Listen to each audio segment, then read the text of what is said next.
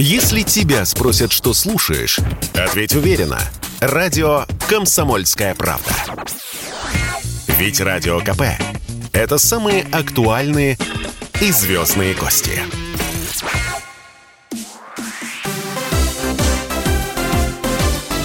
Новости спорта. Российская фигуристка Анна Щербакова стала олимпийской чемпионкой в женском одиночном катании на играх в Пекине. Спортсменка чисто исполнила обе программы на льду и уверенно победила. Серебро у ее соотечественницы Александры Трусовой. Она добилась исторического достижения, приземлив пять четверных прыжков в произвольной программе. Лидировавшая после короткого проката Камила Валиева, сорвав произвольную программу, осталась на четвертом месте. 15-летняя россиянка последнюю неделю провела в запредельном напряжении из-за допингового скандала. Не справилась с нервами. Бронзу завоевала японка Каори Сакамото. Представители российской фигуристки Камилы Валиевой будут просить вскрытия допинг-пробы «Б», которую 15-летняя спортсменка сдала в конце декабря. Об этом говорится в мотивировочной части решения спортивного арбитражного суда. Существует вероятность того, что антидопинговая лаборатория могла допустить техническую ошибку, которая совместима с чрезвычайно низкой концентрацией вещества в пробе.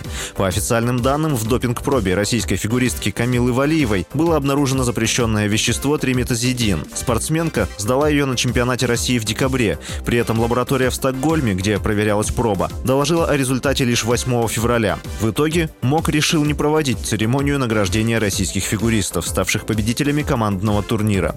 Кроме того, было объявлено, что результат Камилы Валиевой в турнире одиночниц будет считаться предварительным.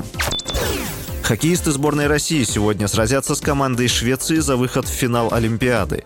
Начало встречи в 16.10 по Москве. Команды ранее дважды встречались на Олимпийских играх. В 1994 году шведы победили в полуфинале 4-3, а в 2006 россияне были сильнее в матче группового этапа 5-0. Первым финалистом Олимпиады стала сборная Финляндии. Команда переиграла соперников из Словакии. Финал Олимпийского турнира по хоккею пройдет 20 февраля.